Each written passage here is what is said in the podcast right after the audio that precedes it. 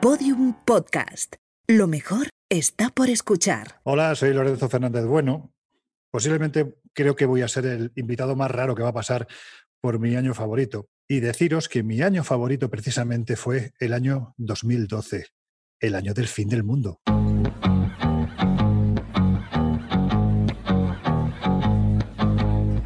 See the girl with the diamonds in her shoes.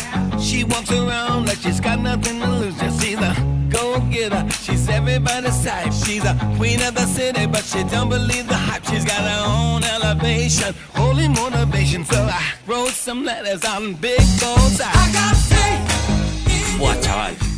Bueno, o sea, Buah, este chaval. señor que con todo el cariño no lo conozco de nada. Toma ahí. Y ha hecho, no lo conozco de nada y ya veremos si me gusta o no conocerlo, porque lo has traído tú, Dani. Ahora, ahora me contarás qué hace Lorenzo Fernández bueno aquí. Pero ha hecho la mejor presentación por ahora que Eh, se ha hecho de uf. mi año favorito. Sí, sí, sí, sí, sí. A mí mi ano, mi ano, que es como es, es en redes sociales, mi ano Redes favorito se me ha cerrado un poquito, ¿eh? Porque ha Sí, sido como, ¿verdad? hostia, el año, el año, del- Pero el, el año del fin del mundo. eh, bueno, a ver, eh, bienvenido. Pues bien, bien allá. Encantado también, te digo. Igualmente, Arturo, yo encantado y además sorprendido porque no eres tan borde como me ha dicho Dani. Pero bueno, Bueno, dame tiempo, dame tiempo, también te digo, ¿eh? Sí, bueno, él va por ciclos.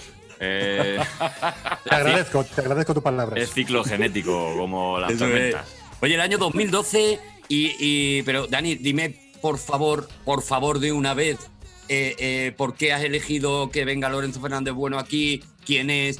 Por favor de una vez. Porque- Bueno, pues te, te cuento. O sea, yo, yo obviamente, eh, bueno, conozco, hace cuánto que nos conocemos, eh, Lorenzo, tres añitos. Para un par- tres, a- tres tres añitos. añitos, sí, pon- siendo generosos, tres añitos. Pero bueno, es de esas personas que eh, cada vez van entrando menos en tu vida porque ya no caben tantas. Y es de esas Claro. personas que ¡pam! se coló y espero que yo en la suya también. Y, y yo lo conocí porque me, me- me propusieron hacer un, un viaje en- en- para un formato de televisión que se llamaba 99 lugares donde pasar miedo, ¿no? Efectivamente. Sí, exactamente. Y, y nada, me contaron que era con Lorenzo Fernández Bueno y claro, yo, yo sí que lo conocía de oídas, nunca mejor dicho, de muchos años de radio, de la revista Año Cero, pero claro, yo no... Y, y nada, y nos hicimos un viaje, el primero fue a República, República Checa. República Checa, Sí. efectivamente, y el leitmotiv un poco era ir en busca de las, de las huellas del diablo. Sinceramente, para mí esto sería uno de los planos más terroríficos que podría haber en una pantalla. Esta capilla es muy extraña. Durante la noche atacaban a las personas. Esto es absolutamente real. Te da muy mal rollo. Qué angustia. Una experiencia, ¿eh? 99 lugares donde pasar miedo con Lorenzo Fernández Bueno.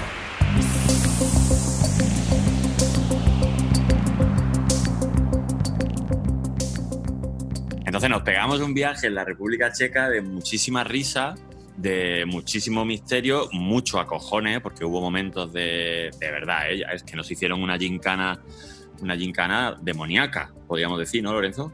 Totalmente. Hombre, yo te digo, yo aquel, aquel, aquel día, que además fue el primero, porque fue el encuentro, no habíamos tenido ni, ni tan siquiera un encuentro previo en Madrid, ¿no? Para conocernos y contarte un Como, poco. como tú aquí con Arturo ahora. Eso es. Exactamente, más o menos parecido. Pues esto fue eh, decir, Dani Rovira, te vienes para República Checa, allí te vas a encontrar con gente que no conoces de nada. Y claro, yo sabía lo que iba a ocurrir esa noche. Lo que no sabía si tú al día siguiente, bueno, tú y Tomás, ¿no? También venía Tomás García. Tomás García. Claro, al día siguiente ibais a estar con nosotros, porque sinceramente ninguno sabíamos lo que iba a pasar. Sabíamos lo que habíamos apalabrado, pero no sabíamos lo que iba a pasar. Y claro, cuando te metes en un ritual satánico auténtico de gente que realmente sigue esta creencia, que buscan lugares que nunca son el mismo, que te citan en un punto y a partir de ahí empiezas a andar por mitad de un bosque hasta que llegas al sitio donde está celebrando la ceremonia, yo Es pensé, que, es que fue así, Arturo. Pero bueno, vamos a ver. Vamos Arturo, nos llevaron, a un, nos llevaron a un bosque, Arturo, los del programa. ¿Cuántos erais el equipo? Pues tú, el director, producción, que fuerais siete. siete, Bueno. pero cuando empezamos a bajar por el, que el bosque se quedó la mitad arriba. Cada vez éramos menos. Y, y nada Sí. más llegar, nada más presentarnos del hotel, nos, nos metemos en unos coches, nos vamos a las afueras de Praga Sí. y nos metemos, estamos ahí esperando en una especie de parking de una gasolinera y viene un heavy, un- no sé si era heavy o un así como oscuro, una chupa oscura con barbas, con pelo Un- largo, Un vikingo pequeñajo. un vikingo decir, ¿no? pequeñajo, con una cara de una- qué más, cabre- más cabreado que una, que una mona Sí. y, y en, en checo dijo, seguidme, dijo. Sí, seguidme en checo, sexual.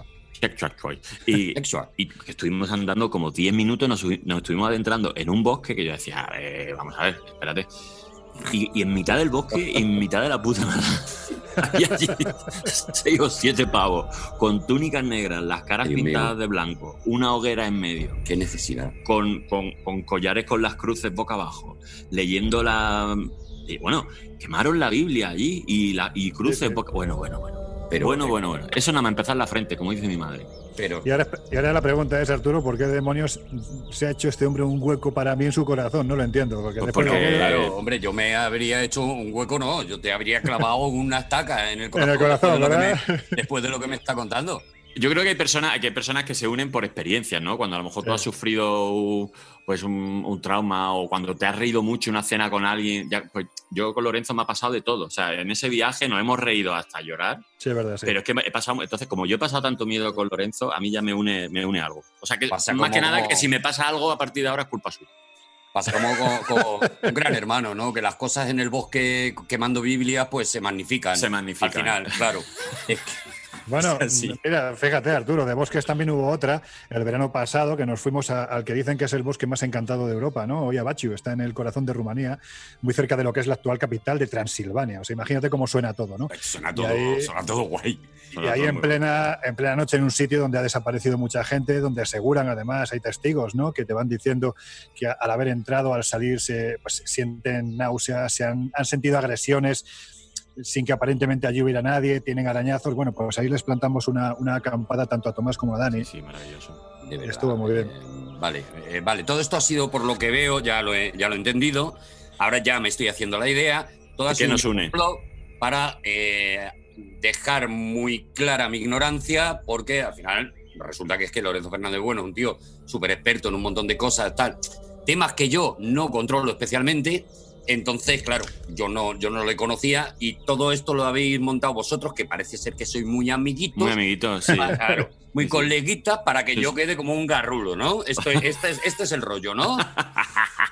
Este es el rollito, ¿no? Que cuando- lleváis hoy. Para cuando te pones a hablar de Star Wars delante de amigos míos y me No dejas pasa en nada. ridículo. El próximo día me traigo yo también a un heavy, pero, pero que hable de Star Trek. Y os vais, y os vais a cagar. Vale. Oye, Lo- Lorenzo, y el- el- lo, que has dicho, ¿no? Yo, yo le dije a Arturo antes de empezar, digo, voy a intentar adivinar por qué motivo ha elegido Lorenzo ese año. Tenía dos, tenía tres, y una de ellas hemos acertado. ¿El fin del mundo? Bueno, eh, claro, yo recuerdo, ¿no? Que para aquella época sonaron muchas campanas, claro, de- de- del fin del mundo según eh, la cultura maya, ¿puede ser? Los es mayas. verdad sí. lo de los mayas. Claro, Claro. claro, Se iba a claro. acabar el mundo. Claro. Bueno, de hecho, de hecho, por edad, en fin, no, no vamos a entrar en años, pero por edad nosotros mínimo ya hemos vivido tres supuestos fines del mundo. Vaya, lo cual, claro. ese, ese fue el más sonado quizás, ¿no? Posiblemente porque era el, el menos real, ¿no? El que menos argumentación tenía. Ay, pero espera, espera. Vamos uno por uno. O sea, el primer fin del mundo que hemos vivido y que, que por lo que sea nos ha pillado liados y no nos hemos dado cuenta, ¿cuál era? El primer final, yo creo que no lo recordaréis, seguramente no tendréis ni idea de qué os estoy hablando, pero ocurrió el 4 de abril del año 1994. Una población cántabra de, de la montaña cá- cántabra, San Sebastián de Garabandal, para que os hagáis una idea, estamos hablando del lugar donde se produce la tercera aparición mariana más importante del mundo después de Fátima y de Lourdes. Ostras. En España no la conocemos porque principalmente la gente que sigue este movimiento o están en Estados Unidos o están en Europa Central, este de Europa o están ya en Rusia. ¿no? En España es muy desconocido el fenómeno, pero esta gente marcó como fecha del fin del mundo ese 4 de abril. Y yo os puedo asegurar, evidentemente estuve allí, porque el fin del mundo además tenía fecha y hora a las 8 de la tarde. Mira que. Ah, mira, le habían puesto hora, Claro, pero hora local, claro, es que yo con estas cosas siempre me lío mucho. Es como los Gremlins, que dice, no les dé de comer después de medianoche. Bueno, pero si cojo un avión, por ejemplo, y cambio Claro, de, claro. de uso horario, ¿a qué hora? ¿A la hora donde ha merendado el Gremlin? ¿A la hora donde ha cenado? ¿Dónde? Y entonces era hora local, 8 de la tarde, en, allí en ese pueblo de Cantabria, se acababa el. Exactamente, era hora cántabra. La verdad es que os digo, fue sorprendente, más allá de, de lo fenomenológico, que aquí cada uno cree lo que quiere, era el, el fenómeno sociológico, porque es que allí había más de 20.000 personas en plenos montes cántabros. Bueno, os puedo asegurar que... ¿Sobre segu- qué, ¿Sobre qué hora empezaron a llegar? Perdona, Lorenzo. No, no, el día anterior, el día anterior ya... Ah, o sea, que no se- llegaron con la hora justita. El fin del No. mundo a las 8, con que lleguemos a las 8 menos 5 a coge sitio, ¿no? ¿Te imaginas esa- es- esas parejas en la casa diciendo, ¿te quieres a- terminar terminar de arreglar ya, que Ya. nos pilla el, mil- el fin del mundo y estamos todavía aquí. O sea, esas broncas de que se nos acaba el mundo y estás todavía... Viendo ¿sabes? de qué te vas a poner. Viendo a ver qué, te- qué más dará si se va a acabar el mundo. Pues os digo una cosa, ¿eh? la gente que va a este tipo de, de lugares suelen tener ese, ese punto, vamos a decirlo así, beatífico, pero luego suelen tener también muy mala leche. Es decir, si hay que estar en primera fila porque llega el fin del mundo, cuidado, ahí hay codazos, hay patadas, hay puntapiés y Pero en primera fila de qué? Eso es, Exactamente. perdona Loren, porque Claro. mira, no quería ser yo el troll, pero, o sea, en primera fila mirando a qué. A un- Pues, pues mirando a un árbol donde, donde se produce la primera aparición en el año 61 en San Sebastián de Garabandal, no os lo he contado, supuestamente se aparece la Virgen ante cuatro niñas. Es un fenómeno que va creciendo con el paso de los años, que incluso llega al Vaticano. Sabéis que el Vaticano no permite que, o sea, no, digamos que no admite la aparición de la Virgen, ni tan siquiera en Fátima, pero otra cosa es que permita el culto en esos lugares, ¿no? Y en el caso de Garabandal ni lo admitía ni permitía el culto, con lo cual, ante lo prohibido, pues lo que hizo fue masificar todavía Claro. más, ¿no? No le pone el sellito, digamos, ¿no? No le pone el Exactamente. sellito de no está aprobado, exactamente. Es una virgen un poco de, de los, de los chinos. no lo verifica, pero le deja que tenga tienda, eh, cuenta en Twitter, ¿no? Digamos. De los chinos o, o- o- o- de Michelin, porque te digo, o sea, la descripción que se hacía de la Virgen, en este caso, vamos, igual que ocurre con otras apariciones, por ejemplo, Fátima, ¿no? La, la descripción que se hace siempre eh, no tiene nada que ver con esa imagen que tenemos de una joven eh, morena con un manto lleno de estrellas. No, no, en el caso, no. sea, en el caso de Fátima, por ejemplo, estamos hablando de lo más parecido al muñeco de Michelin, es decir, ¿En serio? Es- Fátima está gorda. Sí, sí. Bueno, con el cuerpo cuarteado, es decir, esa es la descripción que hacen los, los testigos. Lo que pasa es que evidentemente eran niños y luego la iglesia lo adapta para crear el movimiento y a partir de ahí... Pero el pues, cuerpo Virgen- cuarteado es porque está cuarteada el, el lugar donde se manifiesta, ¿no? El árbol, Mira, la, mira, no, la aparición de la Virgen de Fátima, Dani, ah, era, no es un árbol. no, era lo más parecido a un muñeco de Michelin con ondas en el cuerpo y totalmente calva. O sea, mm, dime tú qué tiene que ver esto con... y con ondas en el cuerpo, pero, pero, pero, eh, Ondas de lo que son rosquillas de. lo que- lo que- lo que son Exactamente. las roscas de niño gordo, de, de bebé gordo, esas lorzas que, que, que sientas al niño y el cuerpo cae para abajo. Eso es, lorza donde no hay articulación. A lo mejor una lorza en mitad del antebrazo. Que dices, pero. Lo que se conoce como flotador, vamos. Como, Eso es. como esos perretes que tienen la piel gorda y cuando los sientas hace, el- hace la piel. El- sí, sí, el chau chau, ¿no? El Charpey. Eso, El Sarpey, el Chao Chao, El Sarpey, sí. el, el, Y esa- el Wisinger. Y esa Eh, Loren, esa es la. Esa es la la... que- hay que ver la de vocabulario que tiene. El Wisinger, el perro Wisinger, mi raza de marcas de perro. Eh, y esa, esa- esa- es- o sea, es- esa Virgen de, de Santander es la, Sí. es la primera. El primer apocalipsis. primera Sí, porque, porque Casualidad que, que fuera en España, ¿no? Sí, bueno, es que quien estuviera allí se salvaría, lógicamente. Eso también hay que tenerlo en cuenta. Ah, claro, eso nos lo has contado. Claro, Ah, es decir, Los que, iban, los que estuvieran allí se iban a salvar. Sí, sí, sí, por eso de verdad era Ahora una entiendo, lástima. Bueno, que bueno, bueno. Entonces, Mira, yo recuerdo ahora mismo, me vienen las imágenes a la cabeza y os digo, o sea, era una auténtica vergüenza, porque veías a gente normal, normal, entenderme por normal, gente que podía subir hasta este lugar, que es bastante escarpado por sus propios medios, pero es que luego veías a gente a los que Protección Civil les ayudaba a subir en silla de ruedas, en camillas, ¿por qué? Porque no solo se iban a salvar, es que además, si estabas enfermo, te ibas a curar. Ibas o sea, una, una, iba a decir una, una, una P un poco fea, pero me iba a quedar en puñetera vergüenza. Es, eh, eh, era un pues, dos por uno, claro. porque Era te salvas y encima te mejoras, claro. Es que no Claro. me extraña que la gente subiera con los dientes. Claro. Bueno, pues fijaros lo que pasó. La cosa terminó con que a las 8 de la tarde todo el mundo estaba reunido en el árbol de las apariciones. Allá estábamos, por aquel entonces, el que era mi compañero de batalla, Siquer Jiménez y yo, metiendo el micrófono en primera línea para ver qué decía la medium que actuaba como intermediaria entre Claro. la aparición y los que estaban allí. Y de repente, a sorpresa, amigo, que de repente la medium se pone a hablar en inglés. Y claro, imagínate, No. Plenos, claro, en plenos montes cántabros, la Virgen hablando en inglés y la gente diciendo que hice, que hice. O sea, es decir, claro, porque ella quería hacerlo, bueno, pues internacional, ¿no? Dice, bueno, hombre, a ver. The Virgin. esto- esto que Seguramente porque las subvenciones principalmente llegan de Estados Unidos. Seguramente fue por eso. Ah, vale, Claro, vale. claro. Vale, yo, yo, yo, yo floto en una inocencia tan, tan Muy grande. bonito esto. que- conclusión, porque a mí me flipa ese momento, 8 de la tarde, 8 y 30 segundos de la tarde, ¿vale? Han, han pasado 30 segundos. La gente que está allí no sabe si ha acabado el mundo o no. Quiero decir, mm, Hombre, de para ellos en ese momento, ellos se han salvado. Sí, pero de momento el que estaba enfermo no se ha curado. Y de momento no ha pasado absolutamente nada más allá de que una señora que se llama Janie Garzan ha hablado en inglés y cuando la gente se queja empieza a hablar en, en castellano, ¿no? Y entonces es cuando transmite el mensaje de la Virgen diciendo que agradece el esfuerzo que se ha hecho en llegar allí, que es una prueba de fe hacia su persona, Sí. pero que precisamente por eso ha decidido que ese día no va a ser el fin del Venga ya. ay, ay, ay. Venga ya, la Virgen fake. The Fake Virgin. Claro, hombre, de fake, la virgin. fake virgin. Estaba- está claro que no era la, la- que no era la, la buena. O sea, está No. claro, les habían dado gato por virgen. O sea, no, no, esa no era. Esa no- ¿Y cómo reacciona la gente? Ahí te encuentras con todo tipo de reacciones, ¿no? Generalmente ninguna violenta, fíjate, ahí hay emoción a raudales, digamos que hay una catarsis colectiva, todo el mundo está deseando de ser partícipe de algo, aunque sea de algo que no Claro, es. hemos salvado el mundo. Bueno, la gente va allí, la gente, lo que hemos hablado muchas veces, ¿no, Lorenzo? Que quiere creer. Cuando tú quieres creer, crees. Sí, sí, aunque, vamos, aunque la Virgen te hable eh, en galego. O sea, Bueno, y hemos, hemos salvado el mundo, sería un poco la, la historia, claro. claro, claro, si claro. crees es que han salvado, claro, Claro. es que han salvado el mundo. Gracias a nosotros, la Virgen fake no Claro. ha destruido el mundo. Y entonces estaban, esta, era que, ¿no? Los cántabros Hombre. como muy subiditos. Bueno. Así está Revilla, Revilla estaba allí, Revilla. Repartiendo anchoas. Los panes y las anchoas fue el milagro de Revilla. Todo el mundo está esperando a que ese fin del mundo vuelva a ser dictado, se vuelva a programar una fecha y a partir de ahí el que esté allí se salvará y el que no, La Pues doble, la mierda, como lo que es la doble casa, ¿no? Eh, casa, ¿no? Estoy en casa y como casa no muero, y- estás situada en un sitio que es casa también. Claro, Claro. a- Madre mía, alrededor del árbol, entonces, claro, se, se, ha- se- se cuesta un montón comprarte, comprarte cualquier cosa, ¿no? Un, un chamizo. Nada, que es una pasada, ¿no? es una Claro, pasada, es Por si acaso. Hay una tienda, hay una tienda de Apple, que es de marcas que se lo pueden permitir. Una tienda de Nike. se pueden permitir el alquiler de un localcito al lado del árbol. ¿Te imaginas? Allí no hay nadie, pero está lleno de tiendas de una de mango, otra de Sí, Yeme. O sea, tiendas súper. tiendas de- del fin del mundo. Es, un sitio, es un sitio que yo recomiendo, independientemente de la historia que tiene, ¿no? El sitio en sí es de una belleza brutal. Es decir, si la Virgen se aparece, vamos, no puedo elegir mejor. Claro, A ver, que no no se va se a va a aparecer. en un polígono, también Una te digo. rotonda, una rotonda claro, de un polígono. claro. Bueno, ha habido, ha habido casos, ¿eh? Ha habido casos. Oye, Ha habido por ir, por ir un poco así avanzando que sea, porque hoy tenemos tantas cosas de las que hablar. y el Mira, plan- yo en la rotonda de un polígono he visto de todo menos vírgenes, las cosas como son.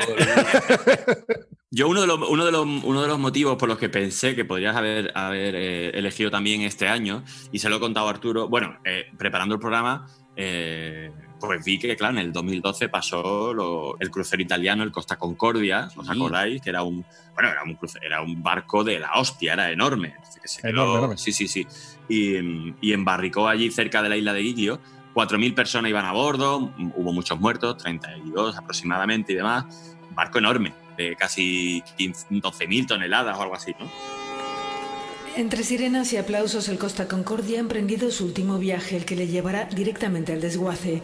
En la isla italiana de Giglio, cientos de personas han despedido al mastodonte, dos veces y media más grande que el Titanic. Y bueno, y todo lo que vino después, ¿no? De que decían que el capitán se había salvado el primero, que sí, que no. Bueno, pero más allá de eso, yo cuando me encontré esta noticia dije, ¡buah! Digo, claro, me, me vino lo del Titanic.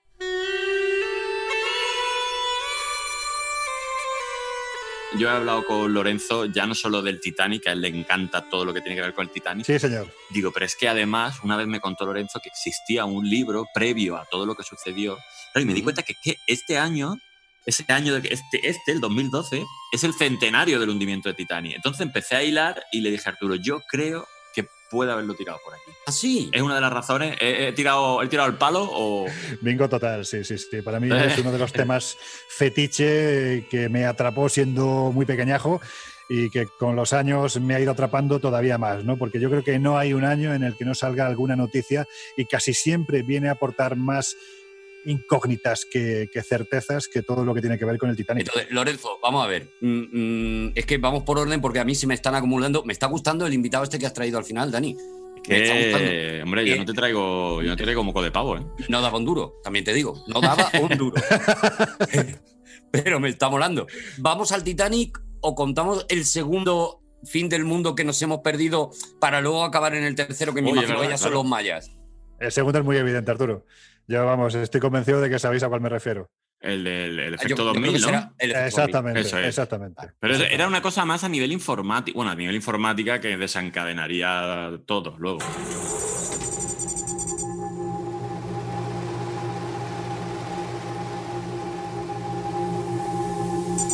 El 1 de enero del año 2000, los equipos informáticos y sistemas auxiliares que no hayan sido actualizados dejarán de funcionar correctamente. El efecto 2000 es fácil. Consulte con el fabricante o su proveedor habitual. Efecto 2000. Depende de usted. Pues la revolución de las máquinas, ¿no? Es decir, un poco el, el robot, el, el ser artificial se vuelve contra el ser humano porque empieza a tener conciencia. Es que se nos vendió absolutamente todo, ¿no? Con la llegada del 2000, incluso además, cambio no de siglo, sino de milenio. Estamos hablando de que ahí todas las profecías también apocalípticas se juntaban, venían además de mil años atrás, bueno, en fin. Eso era el nudo, el nudo de manoteras del fin del mundo, ¿no? Total, Era, o sea, era como la, la Es que te- M30. el efecto 2000 fue lo más evidente, ¿no? Pero es que tenías que pensar que ahí también estaban pululando, ¿no? Por, por ese año las profecías de San Malaquías, las profecías de los papas. Bueno, eh, sacaron un montón de cosas de, de un libro donde decía algo de si le das control alt sub y era un libro medieval. Si, si aprietas control alt ¿En sub serio? a la, a la- sí, sí, sí, sí, sí. Yo, yo vi cosas muy. Yo, yo, yo me lo creí. Yo me lo creí a pie juntilla. Yo digo, No. lo de la Virgen fake no, pero Bill Gates fake no va a ser. Digo, esto va a ocurrir Bueno. de verdad. Es que tampoco, todo, o sea, realmente yo no sé hasta qué punto la gente que más sabía de eso tenía claro lo que iba a pasar. Yo no sé hasta qué punto. Otra cosa es que evidentemente eh, llegara Jesucristo montado en un caballo soltando espuma por la boca y rayos por el culo y, y se acabara el, el mundo. caballo. El caballo. eh, Siempre, El caballo. siempre el caballo, siempre el caballo. Sí, pero que lo que tú dices es que incluso los informáticos profesionales y demás decían, mm, puede que no sabemos qué puede pasar. A priori no tiene por qué pasar nada, pero tampoco negaban no lo que tú dices de caballos alados, pero sí el que de repente petaran las máquinas porque no sé, no estaban programadas. Bueno, para- es que si, si recuerdas los informativos de aquellos días, que un poco era la, la referencia seria ¿no? que teníamos todos para saber qué era lo que iba a pasar, no había un día en el que cualquier informativo de cualquier canal no hablara de ello, e incluso cuando por fin se supo que se va a producir un, un reset, por decirlo de alguna Ajá. forma, de tal forma que vamos a volver a una especie de año cero a partir del 2000, eh, se dijo en el telediario, vamos, en los diferentes telediarios, con, con un alivio real, o sea, Sí, sí, sí, sí, no sí. se sabía. Joder, Claro, claro, claro. estaba Matías Prat, no veas, secándose el sudor de la frente. ¿eh? Matías Ni apocalipsis y cada día la demás gente.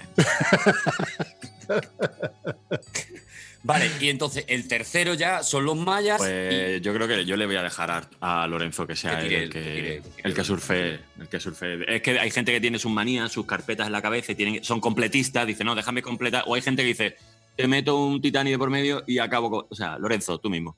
Ni, ni Titanic ni Mayas, la Atlántida. Ostras, míralo, esto, esto, pasa, esto pasa por darle libertad Ve, al pueblo. ve, Me cago en- Exactamente, por demócrata te por, está de- pasando. por demócrata, de verdad. Por ¿eh? poco fascista, te lo he dicho muchas veces, Dani, eres súper poco fascista, Dani. Tienes que potenciar un poquito tu fascismo. Eh, me vaya a perdonar, pero es que yo para el fascismo no, no bueno, pues, pues hay que trabajar también las cosas, Dani. Hay que, eh, si se quiere, se puede, Dani. De verdad. pero es que, no, es que no me sale bigotillo fino. Es que- Vale, entonces, ¿la Atlántida de verdad? ¿Quieres, quieres contar algo de la Atlántida? Yo, yo a mí me da que- igual, ya, yo estoy entregado. Está entregado. Mira, yo te puedo decir que para mí el año 2012 fue un año especial. Seguramente ha habido años más intensos y otros mm, no sé si mejores, pero el 2012 fue un viaje, o sea, sí, fue un viaje. Fue un año en el que en el que realmente no paré de viajar. Fue un año de muchísimo viaje, sobre todo detrás de algo que a mí me encanta, tú lo sabes, Dani, que son los, los mitos, ¿no? Porque siempre he pensado que detrás del mito hay un trasfondo real y hay que escarbar para encontrarlo. El mito, al fin y al cabo, desde mi punto de vista, era la forma que tenía el hombre del pasado para contar la historia y que todo el mundo le prestase atención. Lo que pasa es que se solía ornamentar, ¿no? Y claro, aquí estamos hablando de, de, por un lado, de los mayas, desaparecieron, también desapareció la, la Atlántida y debajo del agua está el Titanic, con lo cual veis que más o menos Ah, todo, sí, todo, todo viene a estar. tiene cierta, sí, es verdad. todo tiene cierta relación. Tú tienes, porque hay muchas teorías, ¿no? De dónde, dónde se supone que está la Atlántida, ¿no? Y, y como, y, como buena y como buenos españones, supongo que hay una teoría Hombre, que está, hombre, que está aquí, hombre, de- aquí en Eh, hombre, España. Es que si Sí, la sí, sí. Atlántida no, está, no está cerca de Valladolid, por ejemplo, a mí me decepciona muchísimo esto. Bueno, no, no mucho más lejos, pero vamos, sí, en España seguro que está. Mira, te digo, o sea, yo en, en 2012 eh, hice, empecé mi primera serie presentada de, de televisión. Aquella serie, ahora que está tan, tan de moda los rastreadores por otras cosas, se llamaba Rastreadores de Misterios. ¿no? Historias escalofriantes. Ahora un equipo de investigación abre el caso. ¿Quiénes eran esas misteriosas mujeres que realizaban aquellos terribles exorcismos? Son rastreadores de misterios.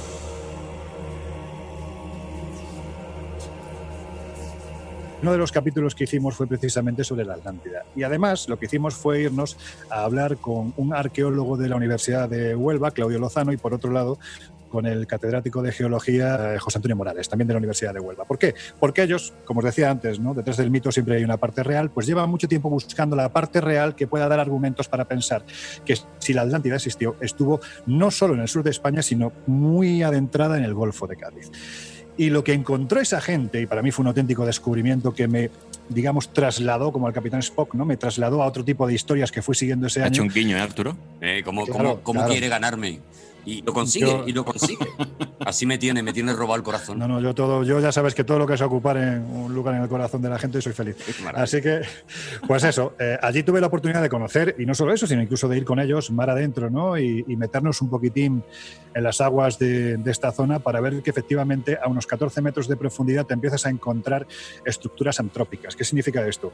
Que o bien han sido hechas por las corrientes marinas, pero han sido reutilizadas por el hombre, o bien directamente han sido hechas por el hombre. Pero claro, a esa profundidad, como mínimo, nos remontamos 5.000 años atrás. ¿Quién demonios había 5.000 años atrás ahí? Bueno, pues hablando con el geólogo con José Antonio Morales, lo que nos dijo es que, de hecho, nosotros mismos fuimos con él para hacer la prueba de horadar el suelo de esta zona de Andalucía y extraer eh, ap- aproximadamente unos dos metros ¿no? de, de tierra.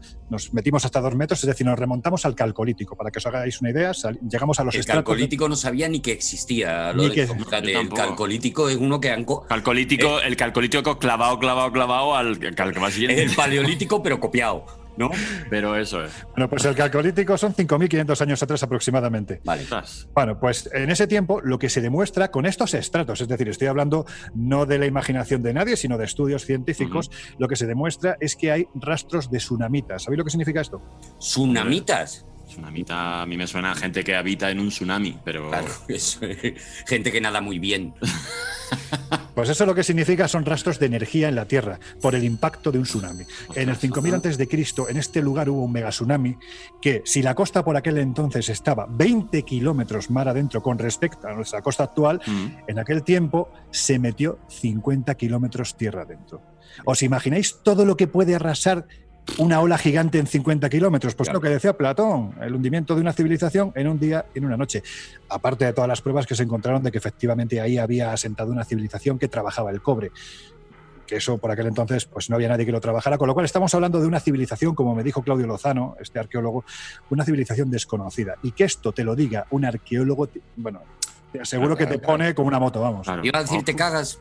Ibas a decir eso y. No, no, no, y iba a has decirte- corregido en tu mente Sí. diciendo a lo mejor no, No, es la imagen no. que quiero dar. Iba a decir te la pone dura, pero eso, no es la imagen sí, que quiero claro, dar. claro. No, no es la imagen que Era- quieres dar. Claro. Era claro. peor todavía de lo que lo había yo pensado. Sí, sí. Es verdad. Claro. Sí, yo había escuchado, yo había escuchado esta historia eh, de tu mano, Lorenzo, y luego pues, de, de- por otro sitio, porque es que a mí me gusta mucho indagar. Y no, no, que esto es, hostia, qué bonito que la Atlántida fuera nuestra y Colón, Estuviera en Cádiz. Pero Cádiz. has Cádiz dicho una Huelva. cosa que yo desde mi friquismo puedo aportar un dato, un dato como todo lo friki, absolutamente inútil, y es que has dicho que utilizaban, eh, sabían manejar los metales, eh, utilizaban construcciones que no, han- que no son reconocibles, etcétera, etcétera. Y fíjate qué curioso, en eso se basa el autor de Mazinger Z para crear la aleación Z, que es una ¿Cómo? aleación que está eh, creada por la Atlántida, está creada en la Atlántida y que Claro. luego se recupera desde allí, desde, desde la Atlántida. Claro, yo que soy un friki también de Mazinger Z, de hecho tengo por ahí una figurita bastante grande de Mazinger Z, te diré que además ese metal se llama oricalco.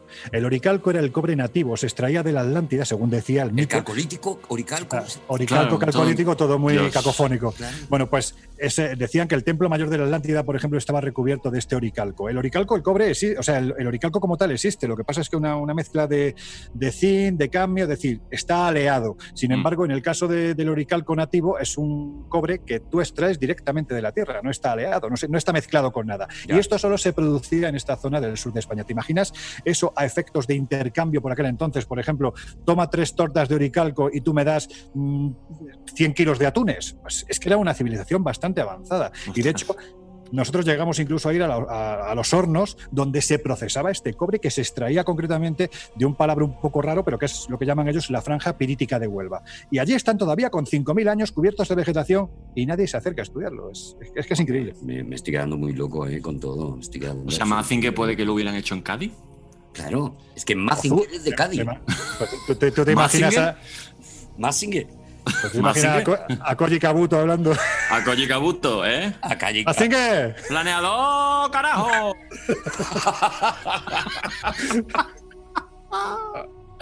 Oye, una cosa. Uy, me ha encantado poder unir el mundo de, el mundo de Arturo, de Mazinger, de sus es- cosas es que claro, lo he visto claro. En cuanto has dicho la Atlántida manejaban el cobre, los metales, no sé qué, no sé cuánto, he dicho, es que claro, sí Tengo que un eso- dato, ¿no? Tengo un Eso dato. está Qué ahí, tengo, tengo un dato, digo, no, no me, para una cosa que sé, no me la voy a, a- a guardar. Oye, escuchadme una cosa, tenemos que seguir hablando de esto, ¿vale? Pero es que en 2012, ¿vale? Digo, por ir anunciando ya algunas cositas que pasaron en 2012, Ajá. en 2012 ocurrió una cosa, hubo un estreno televisivo ¿Qué me y yo tengo un amigo.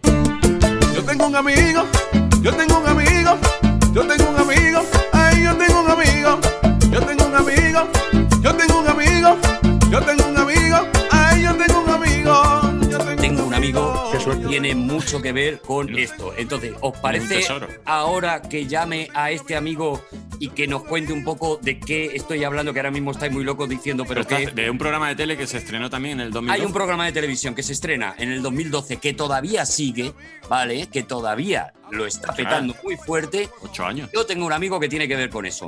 Le estoy llamando ahora mismo y vamos a ver si, vamos a ver si me lo coge, claro, porque... Hola. Ostras.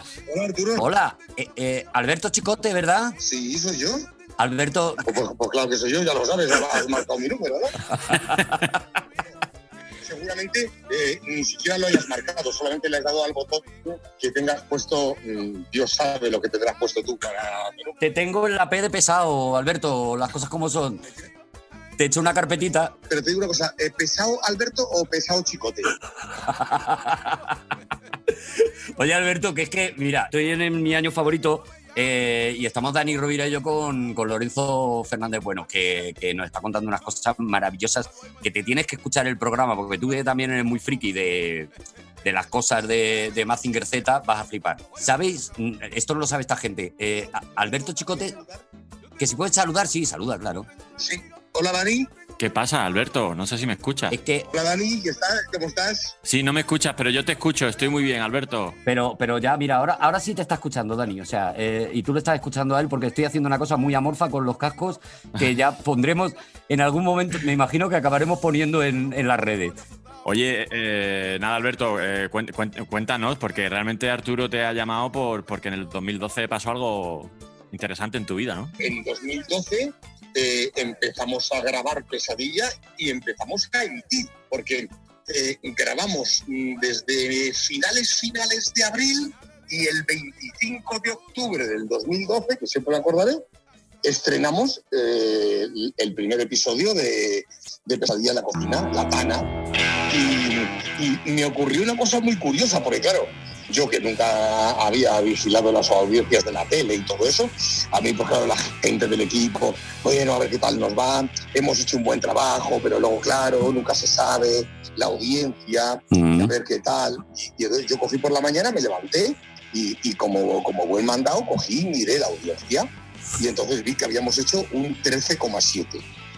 Y se me vino el mundo encima. Ya Y dije, vaya puta mierda, un 13,7, porque para mí un 13,7 de algo, coño, tampoco es tanto. Claro. Entonces, joder, un dato bueno pues será, pues yo qué sé, un 70. Un 70, ¿eh? Un 70, un, un- un 60, pues vamos, a mí un 50 ya me parece una prueba, una prueba raspado. Así que fíjate, un 13,7. Desde Y el de 1 repente 3 no, ya empezaron a sabes. llamar, vaya, lo hemos roto, vaya pelotazo, madre mía tal. Luego me enteré claro, que, que- que es que la cadena hacía un 6 y que un 13,7 era un datazo fuera de serie y que después de siete temporadas emitidas seguimos ahí todavía más o menos en esos datos, que es, que es una cosa como, como, pues como de locos, la verdad, las cosas como son. Escúchame, Alberto, y a ti te cambia la vida de la noche a la mañana, claro, porque tú eras un señor que no había hecho prácticamente, no sé si habías hecho algo antes en televisión, pero muy poquito y muy poco, desde luego no un 13,7, y de repente te conviertes en una de las personas más, más conocidas de España y que, que todo el mundo quiere una foto con él y que todo el mundo quiere algo de Alberto Chicote, ¿no? Claro, sí, sí es verdad que es una cosa curiosa porque yo llegué aquí como, como por accidente. Yo había hecho, bueno, pues la televisión que habíamos hecho muchos otros cocineros, que es la televisión, digamos, eh, didáctica. Aquella que te pones detrás de una mesa o de una cocina o de un fogón y dices, bueno, os voy a contar cómo hago yo esto, algo Claro. parecido a lo que hago yo en mi canal de YouTube o que hago en Instagram o lo que sea. Pero claro, no un programa como Kitchen Numbers, que yo ya había visto a Gordon Ramsay hacerlo antes y decía, joder, ¿cómo tiene que molar hacer eso? Pero a mí cuando me lo ofrecieron, de verdad que nunca pensé que la cosa iba, iba a terminar en lo que ha terminado siendo. Yo pensé, bueno, pues haré unos cuantos programas, si me va bien, pues haré, no sé, algunos más. Pregunté a la gente que yo conocía que tenía una, un contacto más directo con la televisión y me decía, bueno, Alberto, ten en cuenta que una segunda temporada de un programa que se estrene se graba o se rueda en, en el 10% de las ocasiones. Una tercera temporada se hace en un 5 o en un 4. Y que hagas 5 Claro. temporadas es como hacerle un brindis al sol. Olvídate de eso porque eso no ocurre nunca. Ya ves. Y, y- y- y lo que te digo, ahora mismo tendríamos que estar grabando la octava, no estamos grabando por motivos evidentes, porque podemos estar en restaurantes, Claro. Pero, pero ya está planificada y, debemos de empezar en cuanto podamos, más, las cuatro temporadas de Tochef, más todo lo que hemos hecho de, de del precio de los alimentos, de los mitos, de no sé qué, la verdad es que, bueno, pues de repente aparece delante de ti como un nuevo oficio, una nueva profesión, y después, pues qué demonios, mientras me lo siga pasando bien, mientras siga disfrutando del trabajo, y mientras siga pudiendo hacerlo a gusto, pues ¿por qué lo voy a? Claro que sí. Yo, me, yo tengo que decir que yo me, me- enganché tarde. Yo descubrí tarde el, programa, pero cuando lo, cuando lo vi por primera vez, no, no ente- o sea, entendí por qué la gente se enganchaba tanto. Lo que no entendí era qué era exactamente. Sí. Yo que era el compendio de todo, ¿no? Yo me enganché. O sea, de repente me vi como cuatro programas seguidos, como si fuera una serie de Netflix. Alberto. Sí, sí. Esto sí que es un regalo para los oídos, ¿eh? Que Es verdad, es verdad. Dani te diga que se engancha la primera, es como... Bueno, de, de hecho, por una cosa, eh, te diré, a mí me sorprende todavía que la gente catalogue Pesadilla en la cocina dentro del capítulo de, de los programas de humor. Claro, cuando yo veía los primeros programas, no los veía yo solo en mi casa. Los veía en un bar donde iba siempre, que tenían como un, sotanito pequeño, una salita abajo, donde, bueno, podías tener la tele y escucharla. Y nos juntábamos unos cuantos amigos a verlo. Y a mí me sorprendía muchísimo que cuanto peor lo había pasado yo en la grabación o en, en, bueno, en, en esto que estaba ocurriendo en ese momento, la gente más se descojonaba. Yo decía, ¿pero de, ¿pero de qué os reís? ¿De verme sufrir a mí o de qué os reís? Y de repente resulta que, que Pesadilla en la cocina la entiende casi todo el mundo como un programa donde se parten el culo, se ríen muchísimo y yo sigo sin comprender en algunos casos de qué, porque me parece que es muy dramático en la mayoría de los casos. Pero bueno, pero... pero- Es que es muy gracioso, de verdad, es muy gracioso el programa. Es que, y verte sufrir a ti es una de las cosas más divertidas del mundo, de verdad. Por eso, de vez en cuando, Alberto, me gusta prepararte a lo mejor unas croquetas y llevártelas a casa, porque te veo sufrir tanto cuando, cuando, la, cuando, cuando abres el tupper, que la verdad es que lo disfruto muchísimo, Alberto. Yo te agradezco muchísimo que aunque traigas las croquetas y aunque traigas alguna otra cosa, nunca nada, a casa cuando vienes a comer, eh, por lo menos no me traigas una de esas cosas que tú llamas tortillas de patatas. Así que Oh, bueno, ya hemos- hemos- oye, ¿os parece? mientras sigas no trayéndome eso, serás siempre bien recibido. Tú Dani, puedes venir cuando quieras, aunque no traigas nada, o aunque traigas tortillas de esas. A ti te deja, Dani, sí, a ti, a ti sí te deja. Oye, eh, em- nos emplazamos a una cenita en el Yaquitoro de Madrid, allí de Oh, sí, Castellana. por favor. ¿Eh? Lorenzo, ¿te apuntas? Yo, vamos, feliz, claro que sí. Así conoces a Alberto y hablamos sobre. Bienvenidos seáis en cuanto podamos ponernos manos a la En obra. cuanto, ¿vale? bueno, y yo si no, ya allí. nos la buscamos y, y quedamos un día en casa y ya está. Ya está, y si no, ya, ya, ya no lo buscaremos por donde sea. Alberto, muchas gracias, Muchas gracias a vosotros, pasadlo muy bien. Adiós, precioso, Qué eres más grande, bonito que bonito, qué de verdad. me lo como, Alberto. Qué grande, tío. O sea. Yo me vaya, me, me vais a perdonar, yo no sé si esto Alberto me, me, me va a matar o no me va a matar. Pero yo tengo una anécdota con Alberto, tío, que me, me reí, me- o sea, me reí tanto porque me pareció tan surrealista. Una vez que fuimos a, a cenar allí a Yaquitoro eh, y fuimos un grupo de amigos, estabas tú también, Arturo. Y, Me y estoy claro, porque sé lo que va a contar. Claro, y, y nada, era, era, bueno, una mesa de. Era con motivo, creo, de. de- bueno, con Juan. no- Fue por nos Loba invitó Negra, fue un. Loba Negra, sí, Juan Gómez Jurado. Por celebrar la salida de Loba Negra y tal. Y nos invitó estamos a de amigos, total, que estamos allí, el ciento y la madre. Y, y- y nada, pues yo me voy allí a cenar. Y, y claro, viene Clara conmigo, los dos somos veganos. Y mira, nos hacen, Loren, un, un- una- un menú alternativo vegano. Te juro que es que era para chuparse los dedos. y de hecho, tiene. maravilla. De hecho, en la carta ya de por sí tienen muchísimas cosas veganas, ¿no? Entonces, yo, el- donde, donde Chicote cenamos súper a gusto. Y bueno, bueno, una variedad de platos, nos lo explican, esto los hemos hecho con esto, con esta verdura, con esta legumbre, para aquí, para. Yo, o sea, todo, felices, los dos felices, felices, felices. Es decir, Felices ¿cómo los cuatro, porque felices yo los me apunté cuatro. y Juan también. Felices los cuatro al final. De los cuatro. Nos bueno, apuntamos los bueno, cuatro, bueno. sí, sí. De los mejores sitios para comer para, para los que somos veganos. Y, y Alberto con nosotros, ¿no? Cenando con nosotros. Yo creo que estaba como dos puestos más para allá, vinito para arriba. Y claro, y ya justo llega a la hora de los cafés y, y le digo a la camarera, eh, ¿qué leches vegetales tiene, no? Pues diciendo leches vegetales, digo, pues, leche de soja o de coco, de almendra o de avena o de arroz. Y me mira y dice, no, no, no tenemos. Y de repente Alberto me mira y dice, ya está bien con las leches, hombre, ya está bien. Yo al principio ponía, teníamos una leche de soja. Venía uno y dice que si de almendras, casi no sé qué. Ah, toma pues. Y, y era como, eh, digo, Alberto, te has caído en lo más llano.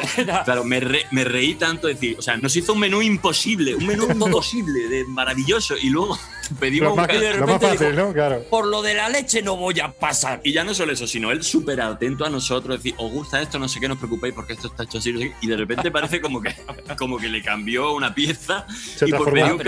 ¡Ay, qué risa, qué risa, tío! qué Pero este Alberto, o sea, Alberto, claro. hay, que quererle así, con su, con su leche o sin su Claro, leche. y es verdad que cuanto más se cabreaba contándome que, que le tocaba mucho los cojones el tema de la leche de soja para ir por abajo, Más o sea, te yo, reías. yo- no, yo más me reía porque me parecía, Alberto, tío, de verdad, es maravilloso.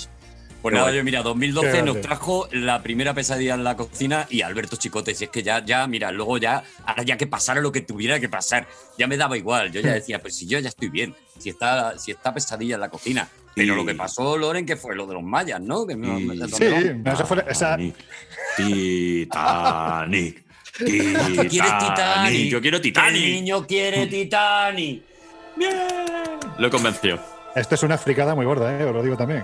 Es que me encanta. Como dicen en mi tierra, habemos mucho esperando desde hace muchos años a, a que el Banco de Inglaterra libere el secreto sobre ciertos documentos que tienen mucho que ver sobre cierto contenido que llevaba el Titanic en ese primer y último viaje inaugural.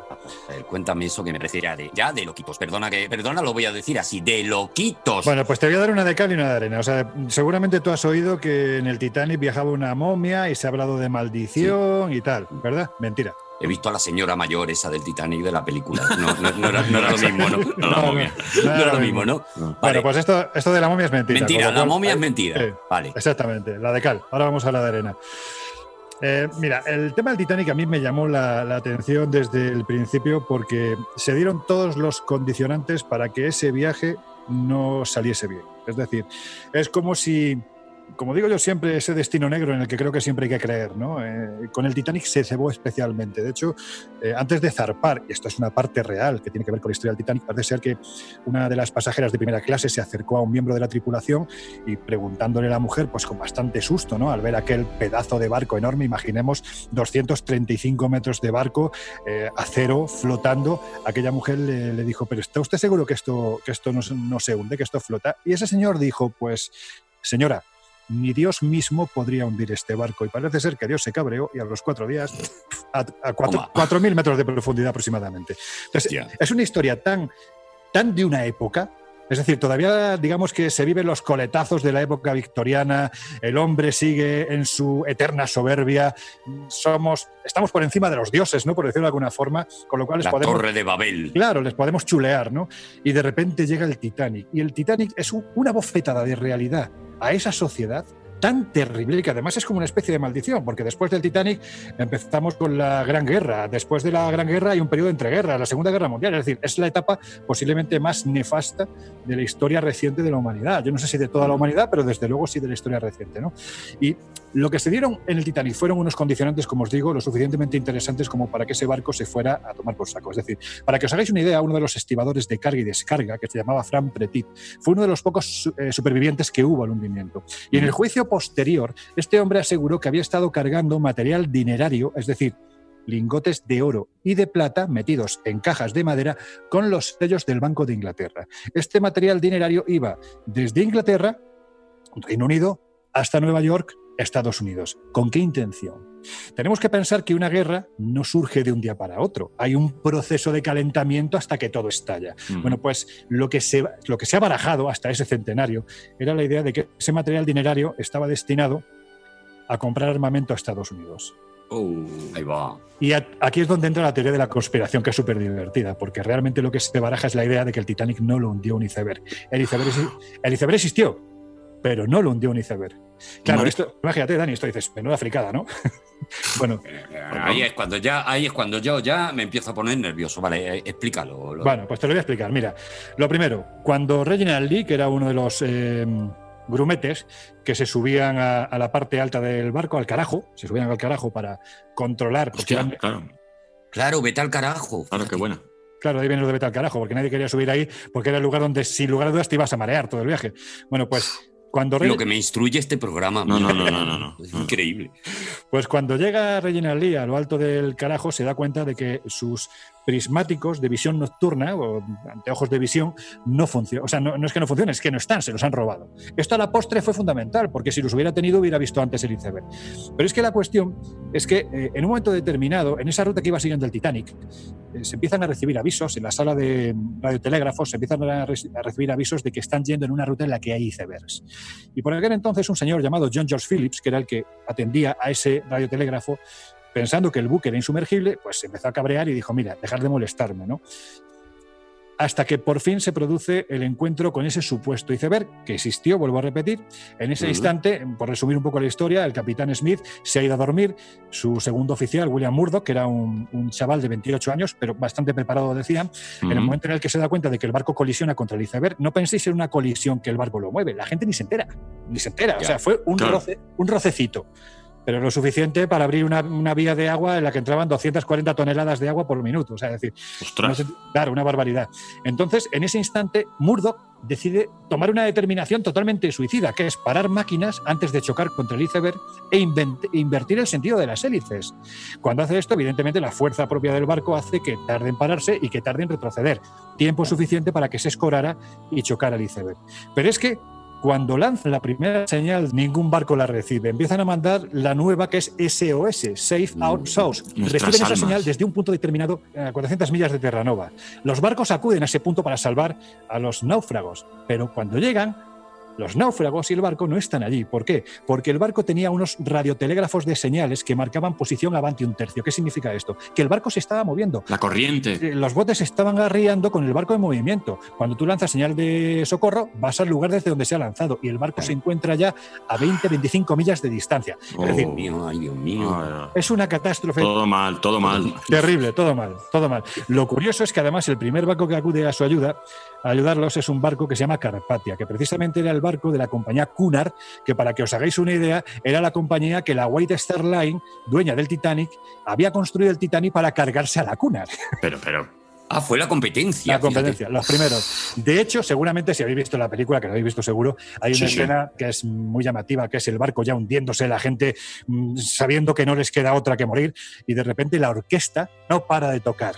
mm, Esa orquesta, evidentemente, al igual que el capitán era su primer viaje, eh, viaje inaugural, era su primer y último viaje en ese, en ese barco porque se lo habían dado como premio a una trayectoria sin ningún tipo de, de problemas. Bueno, pues resulta que esa orquesta que viajaba en el Titanic se está hundiendo en ese barco y sabéis, hasta antes del Titanic, ¿dónde habían estado tocando durante más de 30 años? En el, en el Carpatia. Es decir, Venga, ya. Es una consecución de historias que se hacen enormes en el momento, primero, en el que te pones a investigar posibles premoniciones que hablen de que eso ya estaba escrito y ahí hay un texto que no es una no es la imaginación de una persona, no es una vidente, no es una medium, es un texto que está escrito 14 años antes, concretamente en el año 1828. Esto es lo que me pone los pelos de punta, de verdad. Bueno, pues te ponen los pelos de punta porque he dicho 1828 es 1898. Bueno, pues la inexactitud es lo que le pone los pelos de Lorenzo, por favor, seamos rigurosos. por favor, ¿eh? Que yo estaba igual, diciendo, hombre, por favor, esa Bueno, fecha. pues mira, en 1898 un autor de medio pelo llamado Morgan Robertson escribe un libro que se llama Futilidad. Es un libro en el que habla de un barco que en mitad del océano tiene un problema y choca con un iceberg y bueno, pues, pues a partir de ahí se empieza a producir el naufragio. Lo interesante es cuando comparas las características del barco de la novela con el barco real, es decir, con el Titanic. La primera y más curiosa. El barco real se llama Titanic, el barco de la novela se llama Titán. Ya estamos. Mm. Hombre, perdona. Está cerca, está cerca, está cerca, hombre, sí. Hombre. Vale, pues vamos a más detalles. El barco de la novela desplaza 48.000 toneladas, el barco real 53.000. Ambos tienen tres hélices y ambos se manejan a 24 nudos de velocidad. El Titán tiene 3.000 pasajeros a bordo, el Titanic 2.700. La diferencia de fallecidos está en 20-25 personas en el caso real y en el caso ficticio. Pero lo interesante es que el Titanic se hunde a 400 millas de las costas de Terranova. El Titán lo hace a 600 millas. Ambos barcos, ambos barcos zarpan de Southampton el mes de abril. Es decir, ¿qué demonios visualizó ese personaje para Estaba escrito. Vale, a mí se me, a mí se me ocurren varias. Yo soy, yo soy el, iba a decir la sensatez, pero no puedo defender eso con mi carrera. Pero yo, yo soy los pies en la tierra. Sí, claro. Y si, y si eh, alguien se había leído esa novela y lo que estaba es pretendiendo igualarla. O sea, eh, ¿sabes cómo esta, esto que es mentira de que decían de que los niños cuando veían Superman se tiraban por la ventana? Que no pasó nunca. Eh, eh, ¿Y si hay alguien que se había leído esa novela de Titán y dijo, yo voy a construir un barco, lo voy a estrellar contra un iceberg? A mí eso me parece peor, me parece más. Es peor, ¿no? Me-. Arturo, por favor, la voz, Vale. la voz de las pies en la tierra. O sea, tú estás diciendo que un enfermo dice, quiero hacer una réplica. Yo estoy Real diciendo que un lo- tío claro. muy loco, Claro, muy claro. loco, dice, voy a replicar esta novela porque me ha encantado y, y voy a intentarlo, pues lo que hice Bueno, es, yo una- con- es un argumento. Es un argumento. Bueno, yo mira, Claro, mira, mira, claro. que, mira que yo trago casi con cualquier cosa, pero Que no veas tú la que ha liado el tío, nada más Sí, que sí. por, por la no gracia. colado, no, por no ha colado, ¿no? Vale, no, no, no, no ha colado, vale. No, es alucinante, ¿eh? es, es increíble, es increíble. Mira, me lo pones a huevo, Lorenzo, porque eh, eh, como estamos hablando del año 2012, yo estaba repasando mis discos del año 2012 y, uno, y mi disco favorito del año 2012 es uno que se llama La Orquesta del Titanic. anda. Y es, exactamente, y es un disco que hicieron Serrat y Sabina, Oh, que se juntaron para escribir Oh. canciones nuevas entre los dos. Además es maravilloso eh, cómo cuentan ellos, cómo, cu- cuál fue su manera de crear este disco y tal. Y dentro de ese disco hay una canción que me vuelve completamente loco. Me parece que es el momento de ponerla porque es que me lo ha regalado Lorenzo, Sí, sí, sí, sí. que se llama Idiotas, Palizas y Calientabraguetas, que es un himno para mí.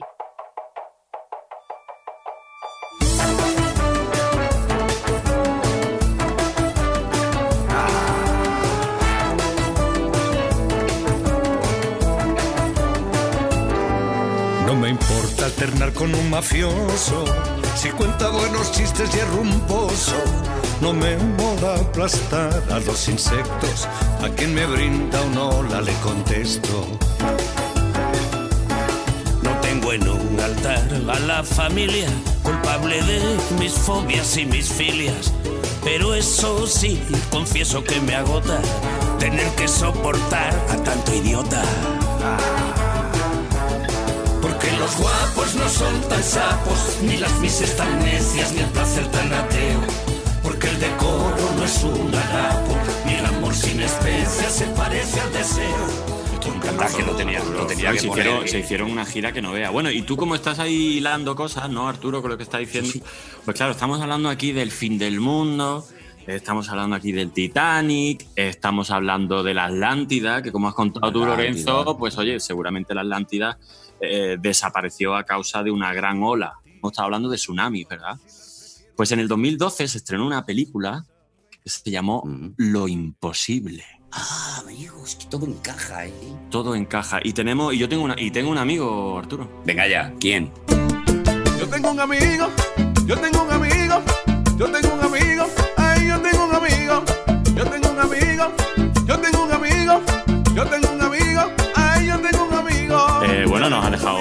Vamos a, vamos a ver, a ver, vamos a escucharlo, a ver. Qué maldito amigo. Yo tengo un amigo. Hola Dani, hola Arturo y hola Lorenzo. Pues sí, efectivamente el 2012 eh, estrenamos Lo Imposible, pero lo cierto es que la película la llevábamos preparando ya, creo que fue desde el 2009, eso hace casi 4 o 5 años antes.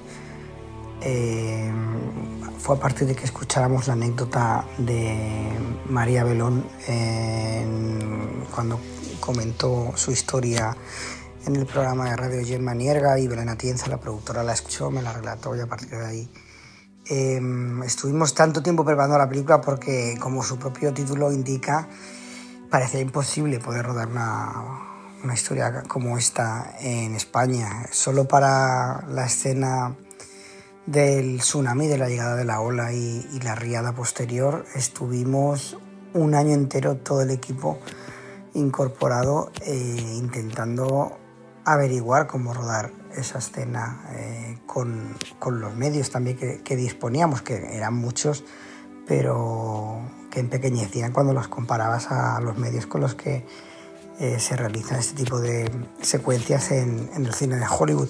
De hecho, nosotros eh, rodamos toda la escena sin usar agua digital, que, que realmente es como, hoy en día se hace este tipo de efectos visuales. De hecho, Clint Eastwood había rodado poco antes una película que se llamaba Hereafter y, recreaba un, un tsunami como el nuestro y, y él utilizó todo, todos los efectos, eh, eh, la gran mayoría eran digitales. Nosotros prácticamente no utilizamos nada, absolutamente nada o casi nada de, de agua digital. Así que estuvimos un año intentando averiguar cómo hacer la película. Fue un rodaje que yo lo recuerdo durísimo, muy, muy duro.